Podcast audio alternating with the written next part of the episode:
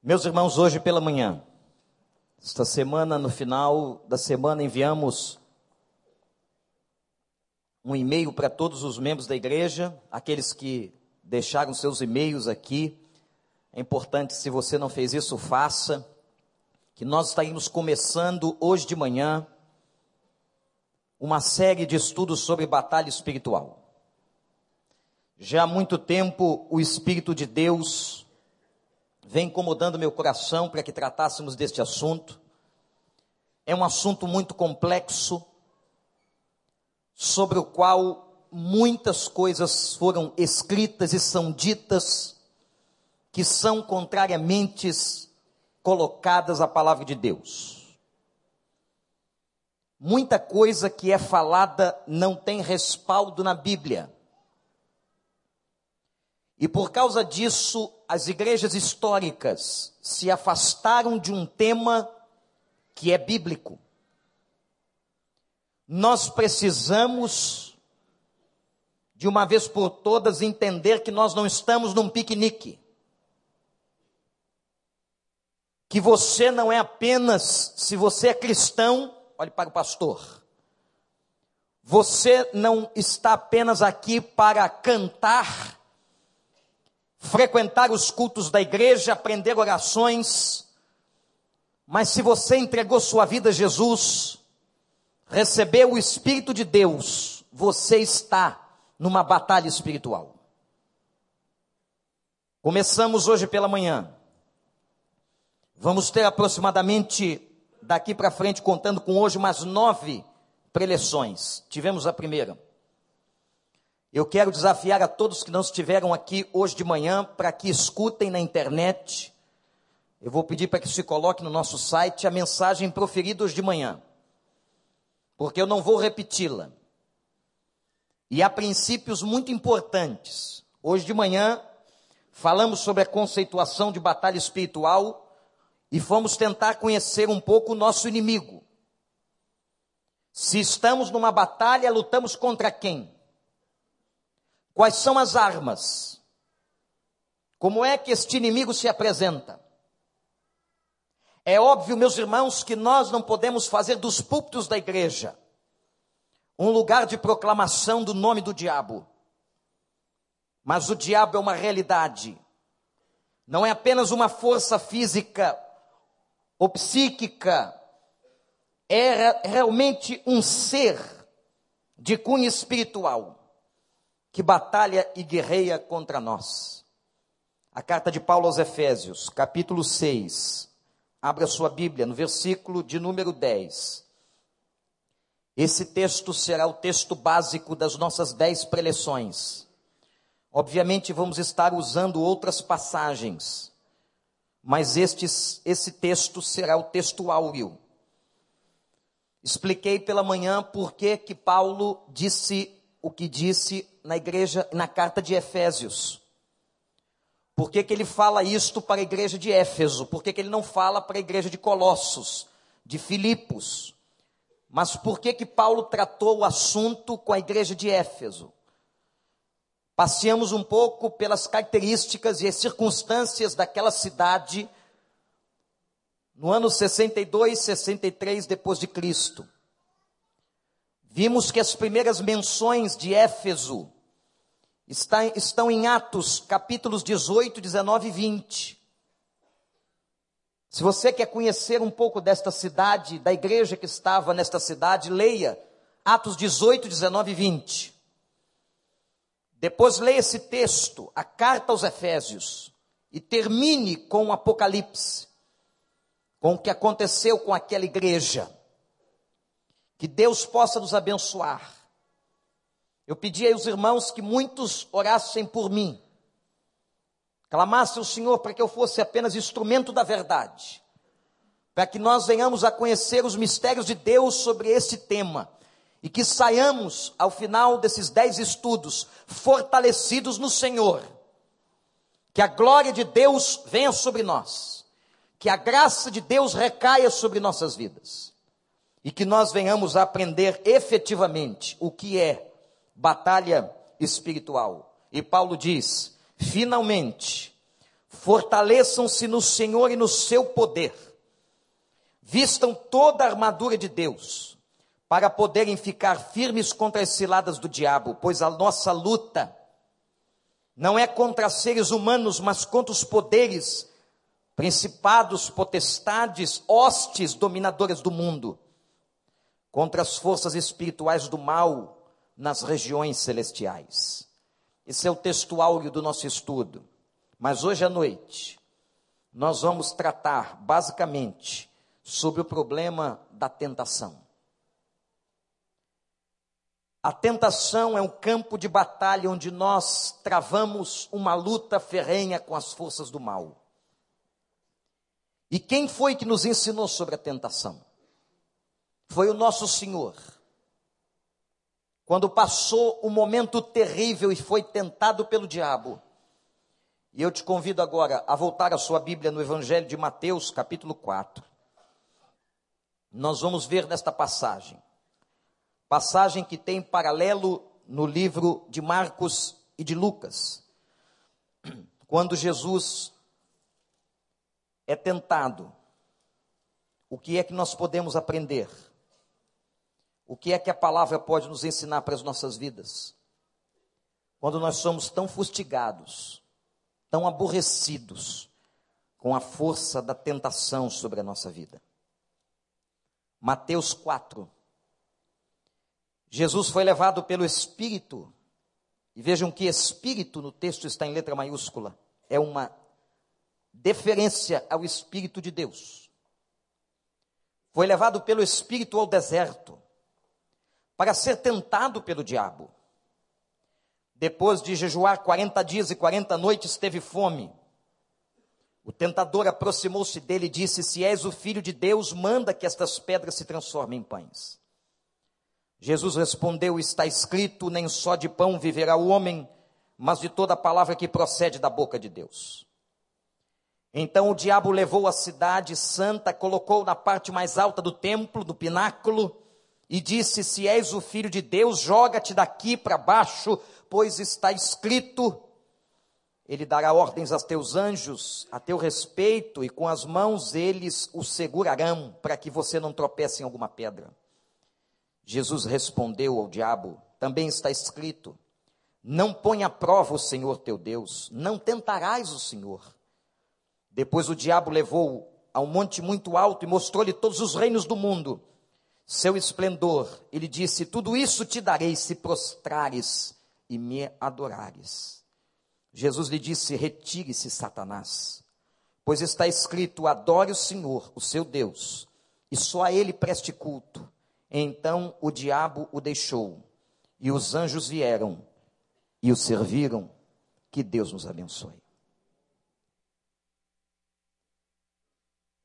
Dos momentos mais difíceis na vida de uma pessoa quando ela entra em processo de tentação.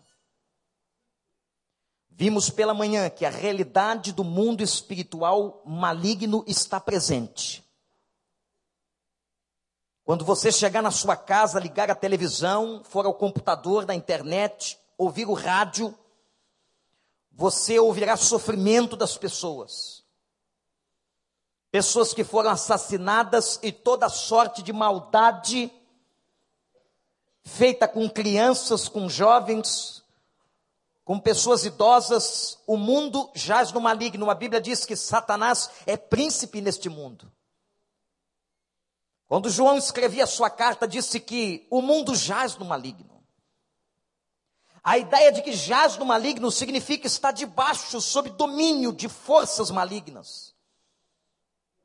Há forças espirituais que tentam governar a terra. Vimos hoje pela manhã que esse texto apresenta uma espécie de hierarquia espiritual maligna. Quando fala dos principados, das potestades, das hostes espirituais, dos poderes das trevas. Ora, quando nós então entramos na vida cristã, irmãos e irmãs, nós estamos entrando numa batalha. Nós estamos entrando numa guerra. A palavra luta que aparece no texto aos Efésios é uma referência à guerra. Não é uma briga simples. Por isso o apóstolo Paulo disse: Fortalecei-vos no Senhor. Repete essa frase comigo: Fortalecei-vos no Senhor. De novo, igreja. Se nós não tivermos a força do Senhor, não ganhamos esta batalha. O único que pode nos dar forças para vencer esta batalha espiritual é o Senhor Jesus. E graças a Deus, porque a promessa de que aquele que se entregou a Ele, aquele que está nas mãos dele, já tem por certo a vitória no nome de Jesus. Vimos hoje pela manhã como que o diabo envergonhou os filhos de Seva, que tentaram brincar de crente e expulsar demônios, e os demônios os envergonharam, os demônios deixaram aqueles sete nus correndo pela cidade de Éfeso. O que é tentação? O texto vai mostrar para nós que tentação é uma provocação. E qual é o objetivo que o mal tem quando tenta você? O objetivo é que você caia. O que é a queda de uma pessoa? É quando ela se afasta, quando ela desobedece, quando ela é rebelde, é contrária à palavra de Deus. Há ali uma queda. Toda tentação tem por fim jogar uma pessoa no chão, espiritualmente falando. O diabo vai tentar você para que a sua casa caia com você. O diabo vai tentar o marido para que o casamento caia. O diabo vai tentar a esposa para que a esposa caia. O diabo vai tentar os jovens para que os jovens caiam. O diabo vai tentar os adolescentes para que eles deixem o caminho do Senhor. O diabo vai tentar a terceira idade para que ela perca a esperança. Portanto, todas as provocações da tentação são para nos desvencilhar do caminho de Deus, para nos tirar, para nos alienar, para nos afastar. E eu quero que você entenda algo muito importante. Há uma diferença entre tentação e provação. Há uma tela que foi produzida um tempo atrás, uns anos atrás, pelo Ministério Pastoral da Igreja. Conseguimos colocá-la. Está muito pequena aí onde vocês. Difícil para vocês lerem mas eu depois posso providenciar para que ela fique na secretaria da igreja. O que é diferente entre a tentação e a provação? A tentação visa o seu mal, enquanto a provação Deus vai usar para visar o seu bem e o seu crescimento. Há vários aspectos que diferenciam uma coisa da outra. A palavra tentação ou provocação, pode voltar à tela anterior. É uma palavra, meus irmãos, que está sempre diante de nós. Mas qual é a origem? Se tentação é uma provocação para que você deixe o caminho de Deus, quem é que nos tenta? Quem é que nos provoca? A tentação não vem dos homens. Não são pessoas que nos provocam. E a Bíblia diz em Tiago 1,13 que a tentação não vem de Deus, que Deus a ninguém tenta. Não é Deus que tenta as pessoas, óbvio. Deus não joga contra o próprio patrimônio. Deus não provoca a queda das pessoas.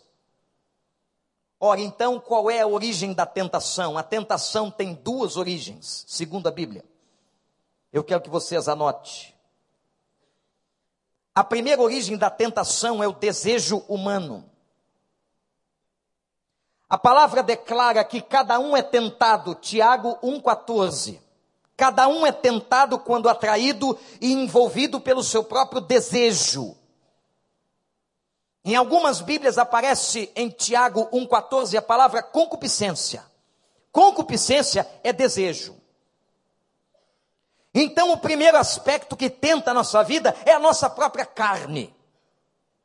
Por quê? Nós sabemos doutrinariamente que a Bíblia declara que no nosso corpo, na nossa carne, não habita bem algum. Que nós temos espiritualmente o gen do pecado. Não há um justo sequer. Não há quem pratique o bem. Se você pensa que há alguma bondade na carne humana, você está completamente enganado. Não há esta bondade, nós somos inclinados ao pecado. E é a nossa própria carne que nos tenta. O próprio pecado que está em nós. Por isso, Jesus Cristo, quando está falando sobre as últimas coisas, em Mateus 26, ele diz: Vigiem e orem para que vocês não caiam em tentação. Vigiem e orem para que vocês não caiam em tentação, porque o espírito está pronto, mas a carne é fraca. Mateus 26, 41. O espírito está pronto, mas a carne humana é fraca. Então, muitas coisas pelas quais você é tentado a cair, a se desviar, vêm da nossa própria natureza.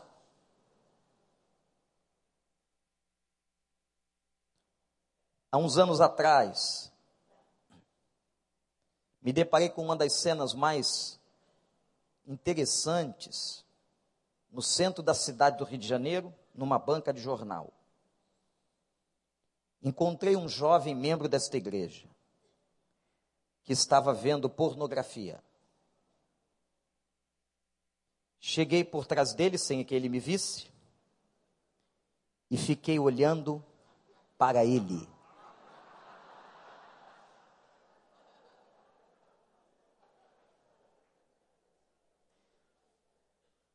Ele tinha nascido na igreja, criado na igreja. Veio para a nossa igreja de uma outra igreja. Quando ele olhou para a tese, tomou um susto. Pastor, eu falei, encarne. Você não está vendo uma miragem, não é espírito. É em carne, pequenininho, como você está olhando. O que, que o senhor está fazendo aqui? Eu falei, eu que pergunto. O que, que você está lendo? O sem vergonha era tão bom de Bíblia que disse assim: examinando tudo e retendo o que é bom. Eu disse para ele: você não vale nada. Você está em pecado aí, cara. Você está dando vazão ao desejo da sexualidade na carne e olha, você quer dar vazão para a carne, é só começar. Como já dizia aquele texto apócrifo, trair e coçar é só começar. Olha quanta gente viu a peça. E não era boa coisa aquela peça, não. Hein? Depois ele saiu da banca, nós conversamos. Ele disse para mim, pastor, não estou bem espiritualmente. Falei, eu sei. Porque quando nós estamos bem espiritualmente, nós não damos vazão a essas coisas. O que é que a Bíblia manda a gente fazer com a tentação? Fugir. Esse negócio de você achar que você vai encarar. Olha aí, jovens, adolescentes, hormônios à flor da pele. E a pessoa começa dizendo: Eu sei onde eu vou parar e eu paro quando quiser. Você sabe que não para, porque o desejo está na carne.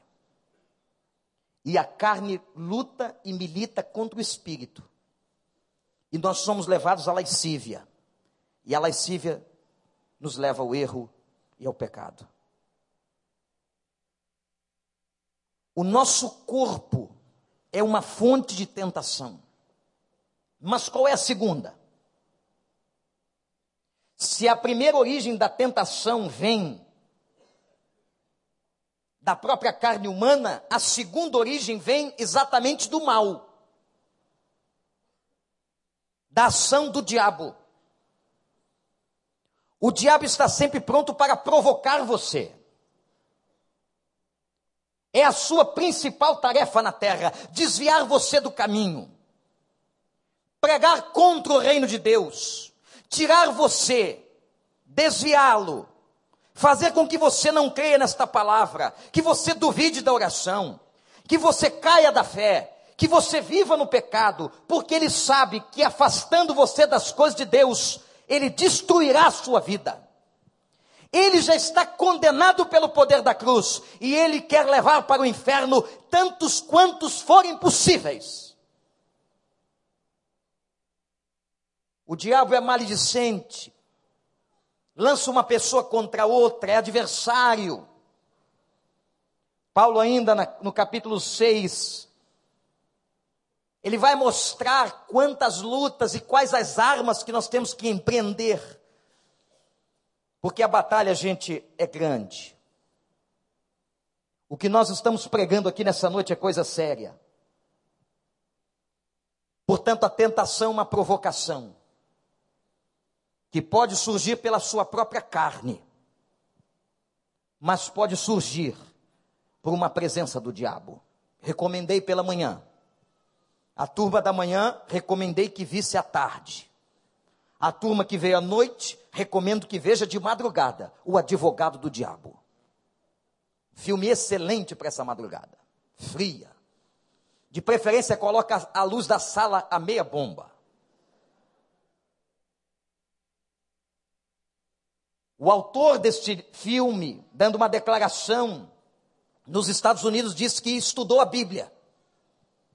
E estudou muito bem. Para mostrar a sutileza com que o diabo atua. Você acha que o diabo se apresenta como aquela imagem da idade medieval, com aquele chifre, tridente, capa vermelha, feio daquele jeito? Se ele fosse feio, não atraía ninguém mas ele se apresenta como anjo de luz. Ele seduz. Ele vem às vezes através do corpo de uma linda mulher, de um homem interessante, de uma boa proposta comercial. Nós estamos numa batalha espiritual e cada momento da nossa vida tem que ser vivido em oração, irmãos. Temos que estar atentos a cada momento, a cada diálogo, a cada contexto, a cada contrato, a cada amizade, a cada situação, porque pode ser que por trás dessas coisas haja uma coisa maligna para derrubar você e fazer você cair da fé. Nós não estamos num piquenique, nós não estamos aqui apenas curtindo uma religião que protege os nossos filhos. A guerra é de todos nós, a guerra é da igreja, a guerra é de você, homem, de você, mulher. Acabamos de sair de um congresso de família, sabemos o quanto Satanás tem trabalhado para derrubar a família, destruir a igreja, destruir os lares, nós sabemos disso. Alguns de nós têm vivido isto na carne.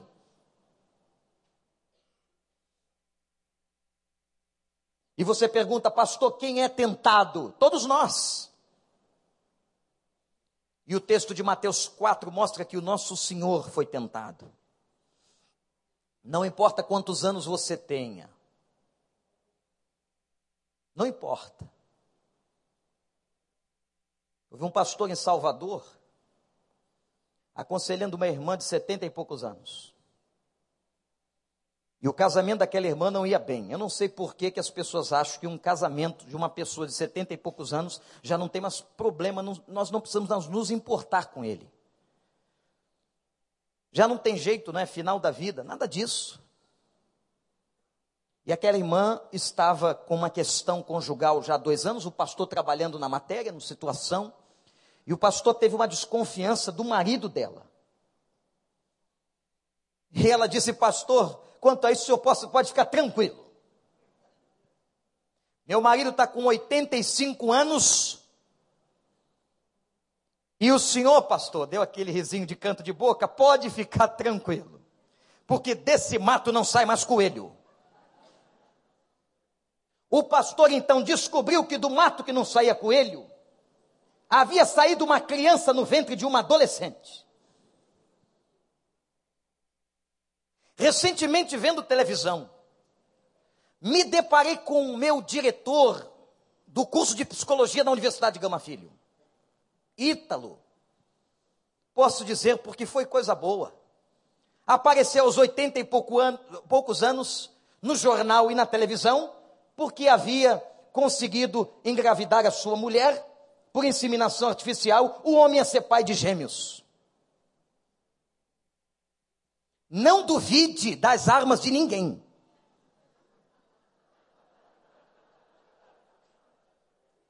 Oitenta e cinco anos. Ele não fazia era com ela.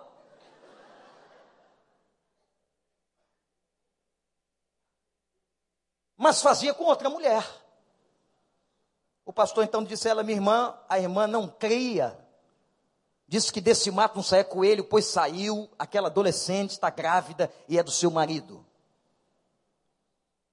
Deus tenha misericórdia de nós. Mas isso é fato. Então esse negócio de achar que velho não é tentado, de que pessoa casada e bem casada não é tentada, a todos nós o diabo tentará para que caiamos. E talvez, meus irmãos, quanto mais consagrado diante de Deus, mais ele ataca. E você perguntará, pastor, quando é o momento da tentação? Então preste atenção: todos nós somos tentados, ou pela nossa carne ou pelo diabo, mas qual é o momento? E o texto declara que a tentação de Jesus não acontece no momento de fraqueza, em absoluto, a tentação de Jesus veio após o seu batismo. Não é por acaso que o texto está aqui desta forma. A tentação de Jesus veio depois de um momento de comunhão, em que ele dá um testemunho público de fé, de confiança e um exemplo de batismo a todos nós. Você que acabou de ser batizado, você que é neófito na fé, isto é, novo na fé, você que está chegando agora, cheio de vontade, cheio de gás, cheio de desejo de crescer, muito cuidado. Porque você será alvo. Nós temos ouvido diariamente nesta igreja testemunho, ou testemunhos de jovens e pessoas adultas, que após serem batizadas ou entrarem em classe de discipulado, como são tentadas às vezes levantam-se familiares para lutar contra a pessoa por causa da fé da pessoa. Jesus acabara de sair de 40 dias de oração e jejum no deserto. Preste atenção, Jesus acabara de sair de 40 dias de oração e jejum. Parece, meus irmãos, que é no momento que nós nos consagramos, no momento em que nós tomamos uma decisão, no momento que colocamos nossa vida no altar, no momento em que queremos trabalhar para Deus, no momento que queremos entregar as nossas forças ao Senhor, no momento que queremos servir com toda a nossa alma, parece que é nesta exata hora que Ele entra para tentar destruir os nossos propósitos. E o diabo foi foi atrás de Jesus. Jesus estava só. Muitas das nossas tentações vêm em momentos que nós estamos sós. E depois Jesus conta essa experiência certamente aos discípulos e eles podem registrar o que nós estamos dizendo aqui. Porque, na verdade, nenhum deles presenciou. O texto diz que ele estava só. E detalhe, olha a beleza do detalhe bíblico: ele é conduzido pelo Espírito ao deserto. Depois de 40 dias de oração e jejum, depois de uma entrega, depois de passar 40 dias na presença do Pai, o Espírito do Senhor o leva. O texto está dizendo o seguinte: o Espírito de Deus permitiu a tentação. Deus não tenta, mas permite. Deus não tenta, mas deixa. E porque ele deixa? Ele deixa para testar, amadurecer a nossa fé, para que sejamos mais fortes nas nossas raízes. Esse é o propósito pelo qual Deus deixa que a tentação venha. O diabo queria afastar Jesus da sua missão então, muito cuidado, porque quando você busca Deus, quando você ora mais, quando você lê mais a palavra, não pense que você está mais imune. Pode ser exatamente ao contrário, pode ser o momento onde você vai passar mais provações. Aí alguém vai dizer: então, pastor, é melhor não orar. É melhor não ler a palavra. É melhor nem se converter. Aí você vai morrer agarradinho com ele no inferno a vida inteira. Se você está com medo de ser tentado aqui por algum pouco de tempo, como diz Paulo, e você não entrega o coração, então você faz uma outra escolha. A Bíblia diz que nós só servimos a dois senhores. Atenção, amigos que estão aqui. Ou nós somos servos de Deus, ou nós servimos as hostes espirituais deste mundo. Este mundo de mentira e enganação. Contei hoje pela manhã de quantas pessoas são enganadas quando chegam em sessões espíritas e vêm a presença de uma entidade dizendo que era um parente morto. E eu quero que você entenda o seguinte: a Bíblia declara que os mortos não se comunicam com os vivos, e a palavra de Deus diz que invocar a mortos é abominação contra o Senhor. Religião que pratica invocação a mortos não vem de Deus, não é coisa de Deus. E meus irmãos, o diabo tem as suas estratégias. Quais são as estratégias que ele usa? Como ele usou estratégias com Jesus? Eu vou citar a você alguma dessas estratégias. A primeira, no diálogo que ele tem com o Senhor em Mateus 4 no deserto, depois do tempo de oração e jejum, em que o Espírito conduz o Senhor para aquele momento, o diabo tentou a Jesus nas necessidades físicas. A sua humanidade estava exposta depois de 40 dias sem comer. O diabo diz assim: transforme as pedras em pães. Ele vai provocar Jesus nas suas necessidades físicas. Jesus responde a ele com a palavra. Todas as respostas de Jesus na tentação foram com a palavra. Por isso é que a palavra tem que estar escondida no nosso coração. Diz o texto: Escondi a tua palavra no meu coração para não pecar contra ti. Repete esse versículo comigo: Escondi a tua palavra no meu coração para não pecar contra ti. De novo, igreja: Escondi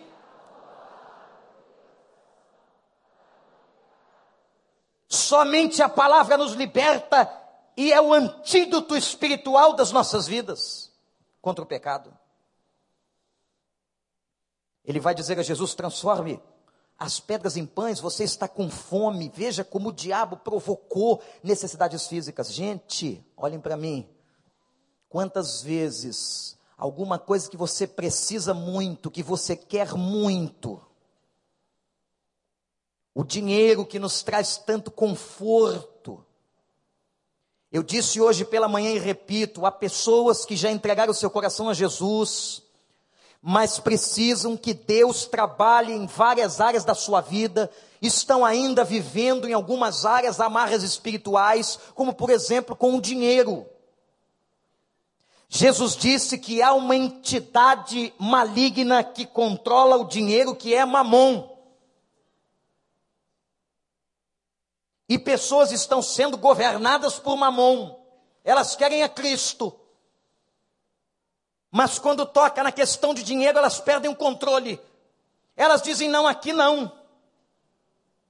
Vejam que nós estamos agora com um dos chefes do Estado brasileiro numa crise política tremenda por causa de enriquecimento de patrimônio. O dinheiro enlouquece as pessoas. O dinheiro traz conforto para as pessoas, o dinheiro compra as pessoas, o dinheiro traz a ilusão de que você tem tudo, que nem sequer precisa de Deus, e por isso a Bíblia diz: como é difícil um rico entrar no céu, porque ele tem a sensação de que o dinheiro vai fazer com que ele compre até a salvação. Quando o jovem rico esteve diante de Jesus, a sua pergunta é sintomática. Ele diz: O que eu tenho que fazer para ter a vida eterna? Isto é, o que eu tenho que investir? Como é que eu tenho que comprar esse negócio de vida eterna? Jesus vai no ponto da questão: vende tudo. O problema dele era dinheiro. Eu não sei qual é a área que Satanás vai tocar na sua vida, mas ele vai tentar tocar naquelas áreas que você é fraco. Mamon é uma entidade. Outros estão caindo por questões na área de sexualidade. Pastor Pascoal Piragini, no seu livro sobre batalha espiritual, conta uma experiência. Aí, jovens. Uma moça da igreja quis começar um namoro. E o pastor orientou, da parte de Deus, que ela não fizesse aquilo. O menino não era de Deus. Mas como hoje isso está em desuso, tem gente que acha que Deus não coloca critérios e depois é por isso que a família sofre. E pessoas se arrebentam na vida por causa de casamentos feitos errado, errados, com princípios equivocados. Mas na hora do namoro, dos hormônios cantando no seu ouvido,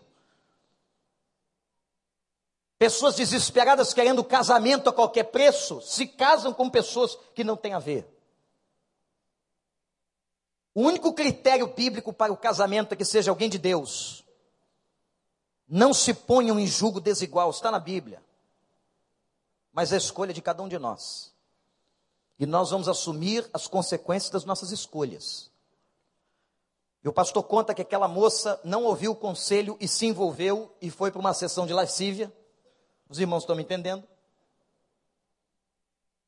E o fogo começou a subir. Houve confusão de línguas, imposição de mãos, o fogo subia e descia, e ela dizendo aleluia. O cara ficou possesso no ato sexual. Misericórdia, pastor. É. Quem sabe não pode acontecer com você.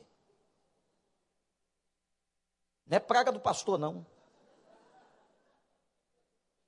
Na hora do ato sexual, o demônio usou o rapaz em possessão e disse: Está vendo onde você se meteu? É comigo.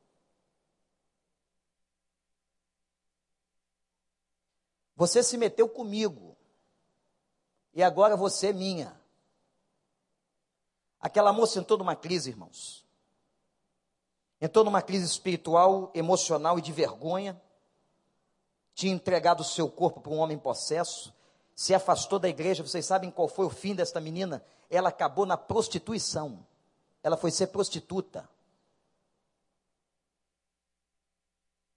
E o pastor conta que, pela graça de Deus, alguns anos depois, o Senhor trouxe aquela menina de volta e ela hoje está firme na fé. Mas quanto sofrimento, porque caiu numa tentação naquilo que era fraca. Outros é com problema de dinheiro. Outros com problema de poder. Outros com problemas de fraqueza na estima. Outros estão usando os seus dons. Vejam o que o diabo faz: transforma os, as pedras em pães. Ele queria que Jesus usasse os dons espirituais dele, Jesus, para fazer uma transformação. Observem que Satanás às vezes tem feito isso com a vida de muitos líderes, para enriquecimento próprio, para benefício próprio. Gente usando o dom que Deus deu para enriquecer. Meus irmãos, se eu pudesse contar, mas a ética não me permite. O que há de aberração neste campo? De pessoas que se dizem homens de Deus evangélicos, e que estão usurpando e roubando pessoas, os irmãos se escandalizariam e talvez eu fizesse mal à vida de alguns. De pessoas que na verdade não têm nada de Deus, mas a Bíblia diz e profetiza que nos últimos tempos apareceriam alguns, se dizendo líderes e pastores, que estariam preocupados apenas com o seu próprio ventre, mas que não eram de Deus. A primeira estratégia do demônio para tentar a Jesus a cair do seu propósito ministerial foram as necessidades físicas. A segunda estratégia no texto. Continue olhando para o texto. Ele provoca um momento de exibicionismo. Ele leva Jesus ao pináculo do templo. Pináculo significa o lugar ou a ponta mais alta. A área do templo naquela época equivalia a 46 campos de futebol. Imagina uma coisa dessa. Era a área do templo naqueles dias. Ele leva Jesus à extremidade, ao pináculo do templo. E diz: Agora se jogue. Lança-te daqui e serás um herói. Satanás usa a palavra. Satanás faz uma citação do Salmo 91, versos 11 e 12 e distorce. É assim que ele faz. Uma das suas estratégias é usar a Bíblia e distorcer a palavra para as pessoas. Como tem gente distorcendo a Bíblia? Como tem pregação na televisão que o pregador pega a Bíblia, abre, lê um texto e larga o texto, caminhando pelo palco, falando uma outra coisa e conduzindo o texto para fora do contexto, para que as pessoas aceitem o que ele está dizendo. É muito mais um vendedor do que um exegeta. É muito mais um mercantilista do que alguém que conhece interpretação de Bíblia. E Satanás usou o Salmo 91 e disse: se joga do pináculo do templo que os anjos vão te segurar. Jesus usa de novo a palavra em Deuteronômio e diz para ele: Não ponha o Senhor Deus em prova. Eu não vim aqui para ser sensacional, eu vim a este mundo para ser sacrificial. Louvado seja o nome de Deus. Eu não vim aqui para ter uma exibição, para que as pessoas de Israel vejam o meu poder. Quanta gente assim hoje nas lideranças, querendo que o povo veja o poder dele, poder nenhum. O Senhor veio para ser sacrificial. Vem a terceira estratégia. Não adiantou mexer nas necessidades físicas, não adiantou mexer com exibicionismo, tocou na ambição que todo ser humano traz na carne levou Jesus e mostrou a Jesus todos os reinos. Eu não sei como foi esta visão. Talvez do pináculo pudesse ser visto, ou daquele lugar onde o Espírito conduziu. Porque me parecem que agora diabo e Jesus estão fazendo uma viagem alguns lugares, por isso que o texto diz que do deserto foram ao pináculo do templo. Não me perguntem como isso se deu, efetivou-se de maneira física, porque nós não temos respostas. Aliás, eu disse pela manhã que nem tudo sobre batalha espiritual será respondido. Deuteronômio 29, 29. Há mistérios que o homem não saberá. Ele agora mostra os reinos. Quem sabe mostrou os palácios de Herodes. Ele mostra a grandeza dos reinos. Herodes tinha naquela época, segundo as escrituras, ou os escritos, cinco palácios. Um deles era a Massada, que foi destruída no ano 70 pelo imperador Tito. Talvez o diabo levou e mostrou todos aqueles reinos e disse, mentindo, tudo isso te darei. Por que, que ele diz isso? Ninguém dá aquilo que não é seu. Mas a Bíblia diz quem é o príncipe deste mundo. Sob quem este mundo está servindo, quem são os poderes que governam, é dele mesmo. Os reinos deste tempo estão nas mãos do mal. E naquela hora, Jesus resiste mais uma vez e diz: Não tentarás o Senhor. Adorarás somente a Deus. Eu nunca vou me prostrar. Meus irmãos, se Jesus tivesse se prostrado naquela hora, a nossa salvação teria sido destruída, mas ele resistiu e nós estamos aqui com a salvação garantida pelo poder do Evangelho. Eu só me prostro diante do meu Pai. Eu só me curvo diante do meu Pai. E o diabo o deixou. Se com a provação a Bíblia manda que fujamos, com a tentação ele manda que possamos resistir. Resistir ao diabo e ele fugirá de vós. Repete esse versículo comigo. Resistir e ele, de novo, igreja, resistir. e ele fugirá de vós. A nossa luta não é contra a carne e sangue, irmãos. Quando Robert Lowe's encontrou o diabo numa estação de trem de Edimburgo, ou quando Martim Lutero teve uma visão e viu Satanás no seu escritório e jogou contra ele um tinteiro. E até hoje, na casa que foi de Lutero na Alemanha, está as marcas da tinta. Alguns dizem que Lutero sofreu um ataque esquizofrênico. Não importa o que tenha sido, o fato é que as forças malignas estavam tentando destruir a vida daquele homem que estava reformando a igreja, lutando contra potestades. O diabo havia tomado o cristianismo. O cristianismo agora matava pessoas, o cristianismo perseguia, o cristianismo estava rico. O cristianismo vendia indulgências, o cristianismo construía estátuas de idolatria, o cristianismo dominava o mundo e os reis, mas na verdade não era o cristianismo do Cristo, era o cristianismo do inferno. E quando um homem se levantou e outros com ele, efetivando o protesto da missão protestante no século XVI, o diabo se levantou porque aquele homem estava mudando o curso da história da igreja. Se levantou muito sangue naquela época. Adorar só o Senhor. Em que área você está sendo tentado? Quantas coisas estão tentando tirar você do caminho? Batalhas espirituais se efetivam, gente, todo domingo, quando a gente tem que vir para a igreja. Acontece sempre alguma coisa, chega sempre alguém que não devia chegar, toca o telefone na hora que você está saindo situações para atrapalhar a sua devocional, situações para atrapalhar a sua consagração, para dificultar a sua vida. Todo o processo de tentação visa derrubar as pessoas. Eu quero que você anote que a tentação tem quatro etapas.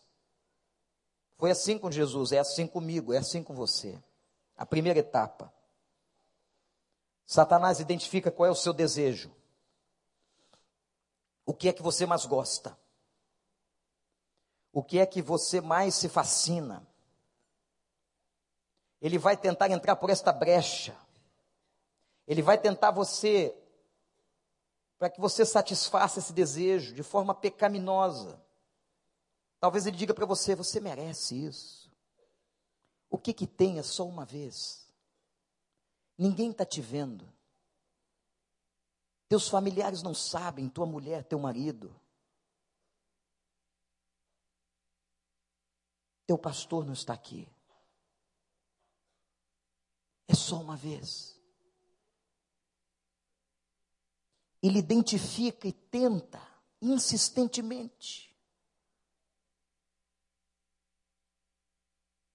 Ele não desiste. A segunda etapa, a etapa, ele lança dúvida. Será que realmente isso me fará mal? Será que é pecado? Será que vai realmente me acontecer alguma coisa estranha? Terceira etapa vem a mentira. Porque ele é o pai da mentira. Se alguém trabalha com você com a mentira, não é de Deus. Se alguém mente para você e usa de mentira como argumento de vida, não é de Deus. Porque as coisas de Deus são tratadas na luz. As coisas de Deus são tratadas com clareza, com verdade, com transparência. As coisas de Deus não são tratadas, irmãos, na obscuridade. Ninguém vai saber. Sempre escondido, sempre fugindo. Há irmãos que estão tão amarrados a tantas coisas espirituais que vivem escondidos. Se escondem. E a coisa mais desagradável é quando a gente encontra. Um irmão, uma irmã que estava fugindo. Eu já tive, não sei se prazer ou desprazer de encontrar gente no pecado no metrô de Nova York. O cara deve ter pensado, vou pecar bem longe. Mas olha só, vem esse pastor aqui. Não é possível, no metrô em pé. Eu encontrei gente ali, fazendo o que não devia fazer, com gente que não devia andar. Quem é, de quem é que nós nos escondemos? Você pode se esconder de dois ou três, esconder por um tempo, mas a Bíblia diz que o Senhor da verdade tudo trará à luz e tudo revelará. Nós não escondemos nada de Deus. Os olhos do Senhor são como chamas de fogo, e Ele conhece e sonda o coração de todos nós. Ele sabe agora quais são as intenções de culto de todos que estão sentados aqui. Os olhos do Senhor são como chamas de fogo. Não tem como viver na mentira. A mentira só faz mal a você, só destrói a você. E não vem de Deus. Depois que ele usou da mentira, vem a quarta e última etapa, que é a decadência e a morte. O ato do pecado é um ato de desobediência, de rebeldia, que gera pecado, e todo pecado gera morte. O salário do pecado é a morte. O salário do pecado é a morte. Toda vez que você pecar, olha para o pastor, vai haver morte. Por isso nós morremos. Por isso a nossa carne volta ao pó. Porque a morte está decretada por causa do pecado que habita em nós. Mas quando nós pecamos, podem estar acontecendo outros tipos de morte na nossa vida. Por exemplo, a morte de um relacionamento por causa do pecado. A morte na vida de uma criança. A morte no casamento de uma família. Todo pecado gera consequências. Para Deus não há pecados maiores ou pecados menores. Mas pecados têm consequências diferentes. Quando o ladrão da cruz está morrendo, ele diz ao outro: Por que você está debochando? Este homem nenhum mal fez, nós sabemos que os nossos atos e os nossos pecados foram grandes e o que estamos sofrendo é porque nós merecemos. O que está em consequência para o pecado de todos nós é a morte a morte das emoções, a morte da família. Interessante que vai do intelecto ao desejo, do desejo ao intelecto. Do intelecto tomamos a decisão. Pecamos e morremos. Por isso, meus irmãos, que um grande autor sobre batalha espiritual diz que maturidade, maturidade na vida de um crente é não se deixar controlar pelos seus sentimentos e emoções. Uma pessoa madura não vive querendo satisfazer os seus desejos. Porque a gente sabe que há muitos dos nossos desejos que são caminhos de morte. Eu podia passar aqui contando uma história ou histórias e mais histórias de pessoas que tomaram decisões erradas e geraram caminhos de morte. Que destruíram suas vidas porque entraram em caminhos de morte. Nós estamos numa batalha ferrenha. Você vai dizer, pastor, por que, que Deus permite? E eu ouvi certa vez de que uma raiz fica mais forte quando o vento é contrário. A raiz de uma árvore fica mais solidificada no solo quando a ventania contra ela é grande. A tentação tem que nos fortalecer. Mas lembrem-se que o diabo não peca por nós. A decisão de pecado é nossa. Nós temos que desejar e dizer a Deus, Pai, eu quero praticar e viver o fruto do Espírito. Eu quero deixar essas coisas. E é interessante como termina a história da tentação. Versículo 11. Olhe para o texto. Em algumas versões está escrito: Então o diabo deixou por um pouco de tempo. Você resiste, ele vai, mas ele volta. Citei de manhã manifestações malignas terríveis que vi na minha vida. Uma das experiências que tive com um demônio foi no enterro de um parente, de um tio, em que na capela do cemitério o demônio se manifestou na vida de um homem. E alucinadamente aquele homem queria destruir tudo que estava na sua frente. O cemitério de Irajá estava lotado de pessoas, as capelas tomadas. Nós estávamos exatamente no lugar que o demônio gosta, lugares áridos. Cemitério é lugar de morte. Ele gosta desses lugares. Naquela hora pedi graça ao Senhor. Repreendi os poderes do inferno e o homem foi se arrastando de costas para dentro do cemitério, para dentro de uma cova. Porque o que dá força para que nós enfrentemos é o nome de Jesus. Só Jesus expulsa demônios das pessoas. E expulsa mesmo. E eu me lembrei do homem de Gadara, que morava no cemitério. Lugares áridos. Há um outro texto ligado à tentação que Jesus diz assim: se você não fecha as portas da casa, se você não dá vazão para que a sua casa esteja povoada com as coisas de Deus, se a casa está árida, o demônio que um dia saiu volta com sete piores pelas portas dos fundos. O problema são as brechas que nós damos. Eu disse hoje pela manhã: Satanás não se apodera do corpo de um crente, porque somos nós agora parte do corpo de Cristo e nós somos o templo do Espírito de Deus, aleluia. Mas nós damos brechas que ele nos oprime,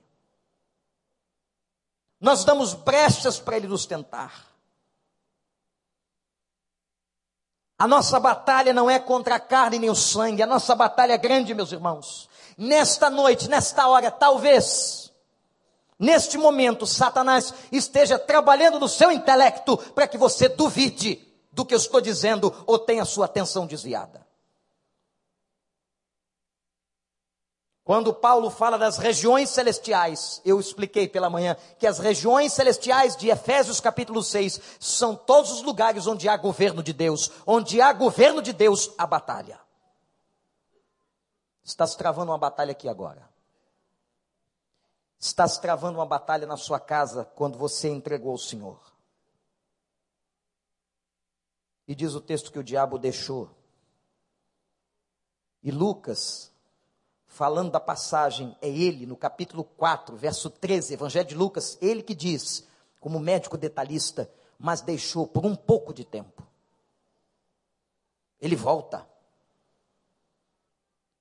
Por isso que a nossa vida não é um piquenique. Nós estamos numa batalha, ou nós estamos aos pés do Senhor, debaixo da cruz, do sangue do Cordeiro, ou nós não venceremos esta batalha.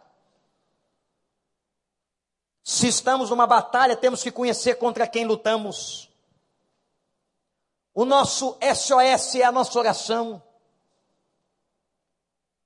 Portanto, saia daqui sabendo disso que você será alvo de tentações, mas se você resistir ao diabo, ele fugirá de você, e você já é mais do que vencedor em Cristo Jesus, nosso Senhor. Não precisa temer, tema apenas a Deus, confie em Deus, entregue-se a Deus. Há pessoas que entraram aqui, talvez que não tenham ainda experimentado libertação. E como eu disse hoje, todo culto que proclama o nome de Jesus é culto de libertação. Não precisa acontecer um culto especial de libertação. Porque todo culto já liberta. Porque é a palavra que liberta. Não é pastor A ou B que tem poder para libertar. Não é A ou B que tem um som maior ou menor, não é nada disso. É o poder do Evangelho, é a graça de Deus, é o Senhor, é isso que liberta as nossas vidas das amarras espirituais, é este libertador que nós temos que ter em nossas vidas e em nossas casas. Amém ou não? Conhecereis a verdade, e a verdade vos libertará. O mundo jaz no maligno. Vivemos numa luta espiritual. Domingo pela manhã, o estudo de batalha espiritual continua. Eu peço que vocês orem por isso. Hoje eu vi um mover de Deus na igreja pela manhã. Vi muitas pessoas debaixo de temor na porta da igreja. Havia um temor diferente hoje de manhã.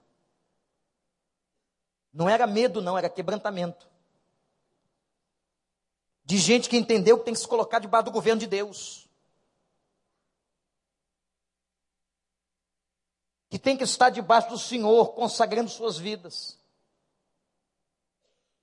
Que não adianta ficar por aí levando a vida na flauta, na brincadeira do cristianismo, frequentando igreja para bater ponto, para se sentir psicologicamente bem. Eu fui até lá, eu recebi algum tipo de proteção, eu dei até dinheiro, não é nada disso.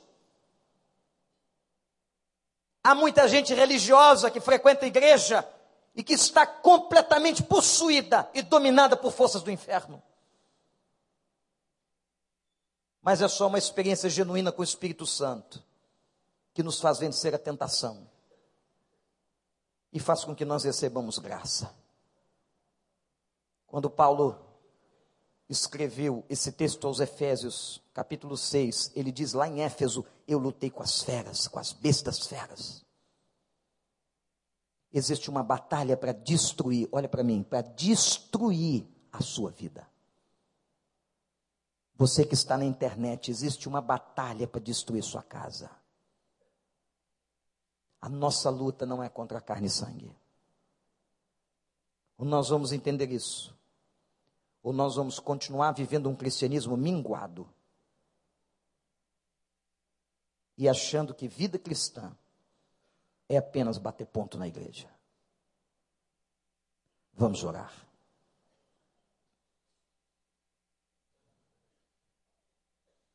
Como fizemos hoje pela manhã, quero que você agora clame ao Senhor.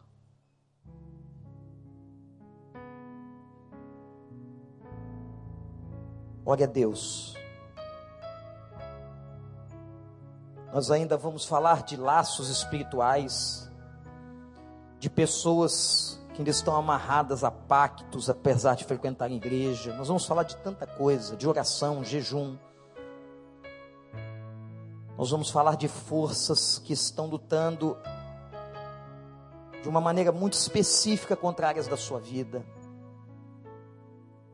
Mas eu quero que você clame agora, meu irmão, minha irmã, meu amigo, pede revestimento de Deus. Pede revestimento. Diz, Pai, fortalece-me na força do Senhor. Paulo está pregando isso para crentes de Éfeso, que já tinham o Espírito de Deus. Peça forças a Deus, porque amanhã no seu trabalho, a sua vizinhança, quem sabe até dentro da sua casa, você será tentado a deixar o Senhor. E Paulo diz quase que num clamor: fortalecei-vos no Senhor e na força do seu poder. Clame, nós vamos estar cantando esse cântico. De entrega, de consagração. Vamos ficar de pé. Eu quero fazer um desafio a todos quantos o Espírito Santo fala nesta hora. Se existe alguma coisa na sua vida que você quer entregar, alguma área da sua vida que precisa de libertação, eu quero desafiar você a que você venha aqui, nós vamos interceder. Vou chamar os pastores da igreja que venham aqui ao altar. Vamos cantar, Gilberto. Não se constranja, se o Espírito falou contigo, e tem alguma área que você quer entregar ao Senhor, que precisa de libertação, vem aqui agora em nome de Jesus. Pode sair do seu lugar. Pode sair. Vem. Vem. Isso. Vem. Pode vir. Momento muito sério. Pode vir. Não importa agora a sua condição, seus títulos, seu dinheiro, não importa. Está diante de você agora a vida espiritual. Vem. É para entregar tudo. Vem. Pessoas que nunca entraram na igreja, entraram hoje pela primeira vez, podem vir. E diga: Eu preciso, eu vou. Vem. Você que está sem forças para essa luta, vem. Vem. Eu canto esta canção. O Espírito do Senhor está falando contigo. Está faltando você aqui. Vem. Vem. Graças a Deus. Graças a Deus. É contigo. Eu não sei quem é, mas é Ele. Ele sabe. Vem. Graças a Deus. Graças a Deus.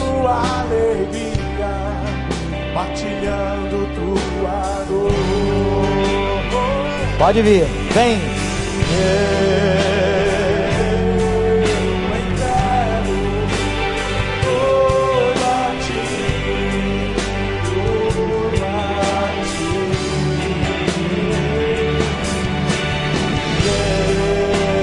Entrega agora. Entrega a tua sexualidade, entrega a área financeira. Entrega a sede de poder, entrega. Vem, corre, você que está aí ainda, você que está sentindo as pernas pesadas. É contigo que o Senhor está falando, o Espírito Santo está mexendo com você. Isso, graças a Deus. Cadeias estão sendo quebradas agora em nome de Jesus. Esse é culto de libertação porque a palavra do rei está sendo pregada, a palavra do rei foi proferida. Vem, ninguém tem constrangimento na presença do Pai. Vem, graças a Deus, vem, graças a Deus. Pode vir, pode chegar para cá.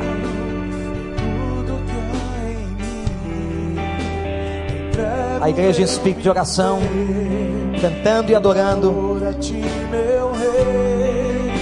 Vem. Tem gente para vir ainda, vem. Isso. Graças a Deus. Deus está vendo decisão de cada coração.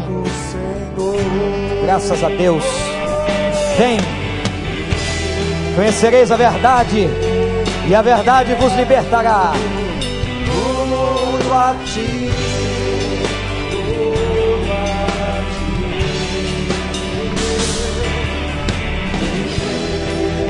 Graças a Deus. Entrego tudo a ti. Toda a igreja, diga isso mais uma vez. Eu entrego tudo, tudo. Eu entrego tudo. tudo a ti.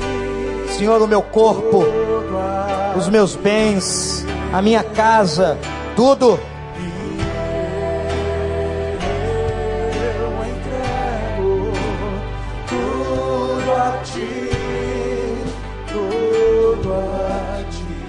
Eu quero chamar os pastores que subam aqui. Eu vou pedir os membros da igreja que estão perto dessas pessoas. Eu queria que você colocasse a mão no ombro de uma delas. Quem está basicamente aqui na frente, faça isso. Tem gente aqui, muita gente nesses dois corredores. Tem gente nesse corredor. Quem está aqui, por favor, coloque a mão no ombro de uma dessas pessoas. Os pastores vão chegar aqui para frente. Nós vamos clamar ao Senhor pela sua vida. Eu quero dizer uma coisa sobre libertação. Olhe para cá. Pode ser que hajam coisas que Deus liberte instantaneamente, mas há outras que vão sofrer um processo. Por isso a gente precisa de persistência. A libertação pode acontecer num momento único na vida de alguém. Mas pode ser que Deus vá trabalhar em você no tempo. Porque existem coisas enraizadas no fundo da espiritualidade que o Senhor tem que tratar. Igreja, estende a mão para cá. Senhor, louvado seja o teu nome por essa noite. Porque a tua palavra foi pregada aqui neste lugar e aqui o Senhor reina. Nós estamos no lugar celestial. Nós estamos na tua presença, mas nós sabemos que aqui também se travam batalhas espirituais. Ó oh Deus, em nome de Jesus, nós te suplicamos pela vida de cada pessoa que veio aqui à frente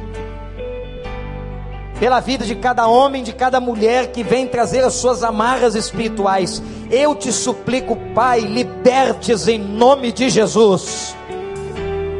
Se algum demônio tem dominado a vida de alguém aqui, que ainda não se converteu, que haja libertação nesta casa, nesta hora, Senhor. Esse demônio está repreendido em nome de Jesus. Que se afaste da vida desta pessoa se há pessoas aqui amarradas em vícios, em comportamentos imorais, em corrupção, em coisas do inferno, Senhor, liberte-os em nome de Jesus. Nós não temos poder, mas é o poder da tua palavra.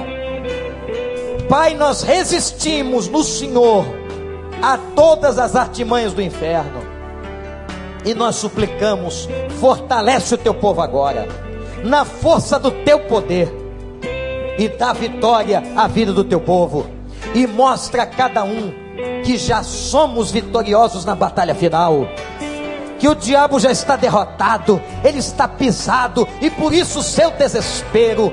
Mas, ó Pai, o triunfo da igreja é certo pelo nome do Senhor pelo sangue do Cordeiro, pela cruz do Calvário, a vitória é certa na nossa vida, a vitória é certa naqueles que têm o teu espírito. E eu te suplico, se alguém veio aqui à frente e não tem o teu espírito, batize-os agora, Senhor. Faz esta obra de libertação e, ó Deus, que esta obra continue, que a consagração permaneça e que jamais o inimigo volte pela porta dos fundos mas que nós a fechemos para a glória do teu santo nome. Ó Deus, derrama graça nesse lugar, derrama a tua paz, para que sintamos a presença da tua vitória. Não deixa que os teus filhos, os teus jovens, adolescentes, irmãos caiam em decisões erradas, em artimanhas, em tentações que destroem. Ó Deus, livra-nos do mal. Livra-nos do mal, porque teu é o poder o reino e a glória para todo sempre. Nós oramos no nome de Jesus. Nós oramos no nome de Jesus. Repete comigo. Nós oramos no nome de Jesus. Louvado seja o nome do Senhor.